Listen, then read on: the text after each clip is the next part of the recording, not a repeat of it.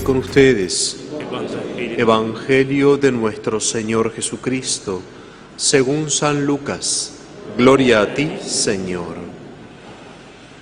Los pastores fueron rápidamente a donde les había dicho el ángel del Señor y encontraron a María, a José y al recién nacido acostado en el pesebre.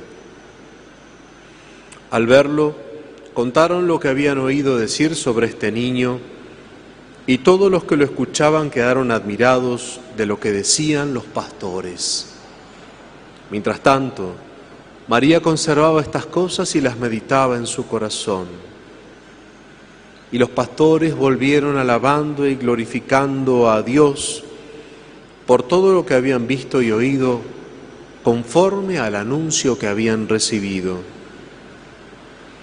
Ocho días después, llegó el tiempo de circuncidar al niño y se le puso el nombre de Jesús, nombre que le había sido dado por el ángel antes de su concepción. Palabra del Señor. Gloria a ti.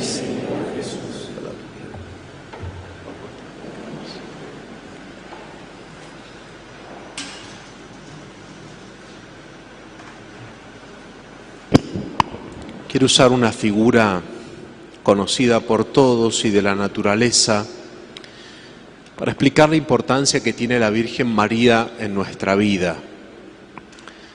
Todos conocemos la luna, vemos la luna en la noche y la vemos iluminada, pero los científicos nos dicen que la luz no tiene, la luna no tiene luz propia sino que la luna nosotros la vemos iluminada porque refleja la luz que le da el sol. Es decir, que toda la humanidad, hasta que apareció la luz eléctrica, se rigió por, en la noche por esa luz de la luna, que no es propiamente de la luna, sino que es del sol que la refleja. La luna refleja la luz del sol. María es algo así. María es aquella mujer que uno podría decir refleja de alguna manera la luz de Dios. Es decir, María en sí misma no tendría sentido si no fuera por Dios, que es el que la ilumina y la hace tan hermosa, la hace tan madre nuestra, la hace tan simple, la hace su propia madre. Por eso nosotros los cristianos veneramos, no adoramos a María, porque María es una criatura que su grandeza, que su dignidad viene reflejada porque ella tiene un lugar privilegiado dentro del plan de Dios. Por eso María es tan importante para nosotros. Y la prerrogativa más importante que tiene María justamente es la de ser la madre de Dios. Ese es el título mayor que tiene la Virgen, ser la Madre de Dios. Y fíjense que justamente porque dentro del plan que Dios tenía de salvación la iba a hacer y la eligió a ella como su madre, es que le concedió una cantidad inmensa de privilegios. La hizo inmaculada, la hizo sin el pecado original, la hizo la más bella y hermosa en toda la gracia y la virtud. Luego la llevó a los cielos junto a él. Un montón de privilegios que Dios le concedió a María justamente porque ella iba a ser y es la Madre de Dios. Por eso para nosotros saber que María es la Madre de Dios es un gran consuelo, porque nosotros somos hijos de Dios y también hijos de María. María también es nuestra madre, ya que nosotros hemos sido rescatados por Jesús con su pasión, muerte y resurrección y hemos sido hechos sus hermanos adoptivos, hijos del Padre, por lo tanto hijos de María. Saber que María es madre de Dios es un gran consuelo para nosotros. Es saber que Dios la hizo hermosa, la privilegió, que gracias a Dios tiene todos los dones que ella ha recibido pero también que por ser madre de Dios es nuestra madre. Es muy difícil vivir en esta vida sin la madre. Por eso nosotros tenemos que hoy día darle gracias a Dios, porque nos ha dejado a María como nuestra madre.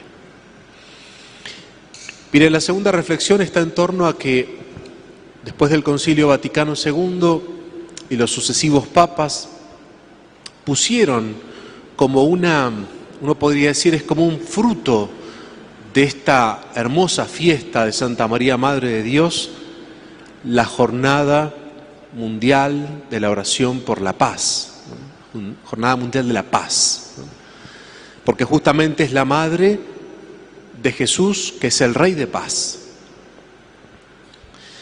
Y entonces todos los papas han venido hablando siempre de esto que es tan importante para nosotros, que es poder vivir en paz. No, se trata solamente de ausencia de guerra, Dios nos libre, gracias a Dios que no hemos tenido en nuestro territorio aquí, ¿eh? solamente en Malvinas, pero aquí no hemos tenido la guerra, que es muy dura, es muy, es muy tremenda.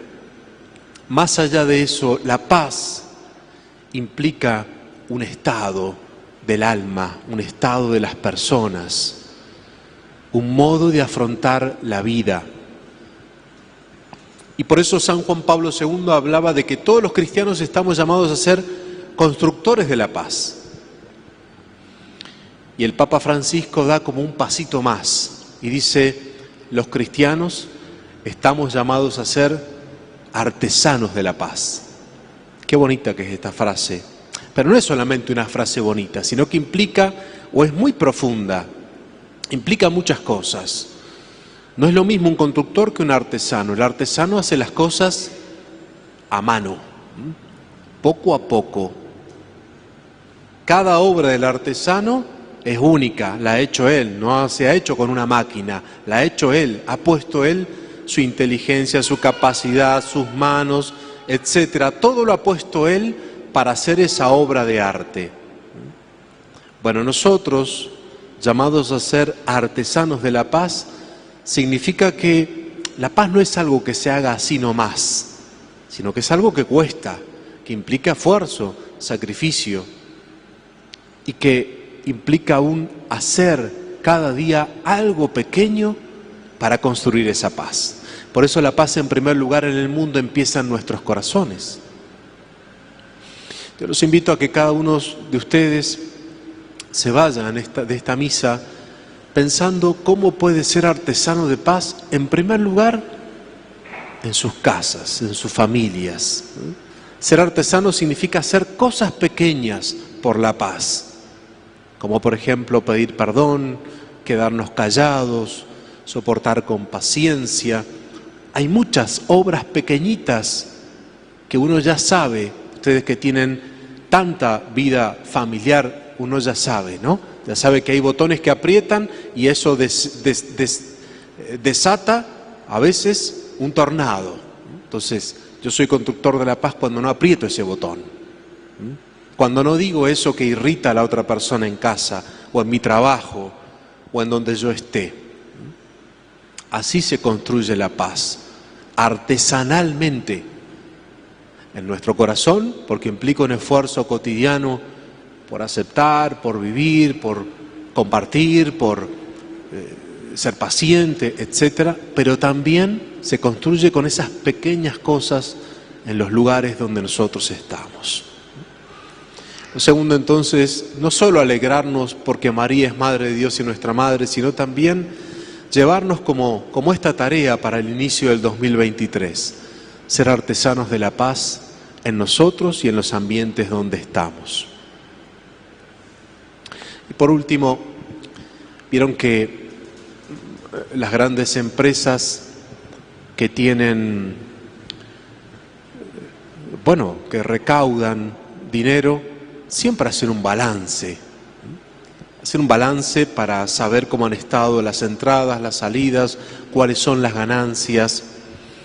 Es bueno también que nosotros, en el orden humano de nuestra vida, en el orden espiritual, también podamos hacer un balance de qué ha pasado en este año y cómo yo puedo mm, encarar mejor el año nuevo. Porque vieron que nosotros nos decimos feliz año nuevo.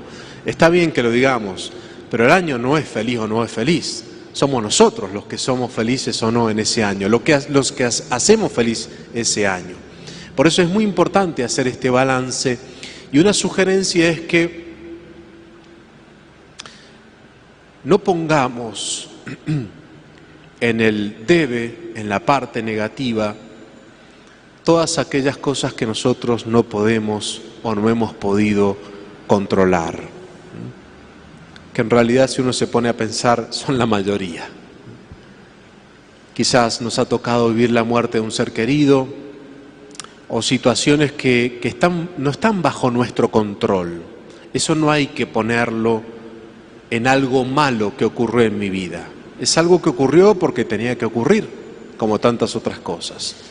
Lo que yo debo o debería sopesar en ese balance es más todo aquello que sí yo puedo o he podido hacer bien y no lo he hecho o, o he hecho mal, libremente. ¿Me explico? Entonces, dejar de lado todo aquello que no, que no estaba dentro de mis, de mis capacidades de controlar. Y sí que ese balance incluya todas aquellas cosas que yo sí pude hacer bien, las hice seguramente, porque ninguno de los que estamos acá sale afuera a, hacer líos, digamos, a, a tratar de hacer el mal. Todos tratamos de hacer lo mejor posible, a veces nos sale, a veces no. Entonces, poner eh, en esa balanza, poner en ese balance, mejor dicho, lo positivo, lo negativo, aprender de las equivocaciones, pedirle siempre gracias a Dios para poder superar esas mm, equivocaciones, esas dificultades y siempre tener puesta la mirada en aquel que hace nueva todas las cosas y que es Dios. No tengamos miedo a equivocarnos, no tengamos miedo a que el balance quizás nos dé negativo, nos falte muchas cosas buenas. No hay problema.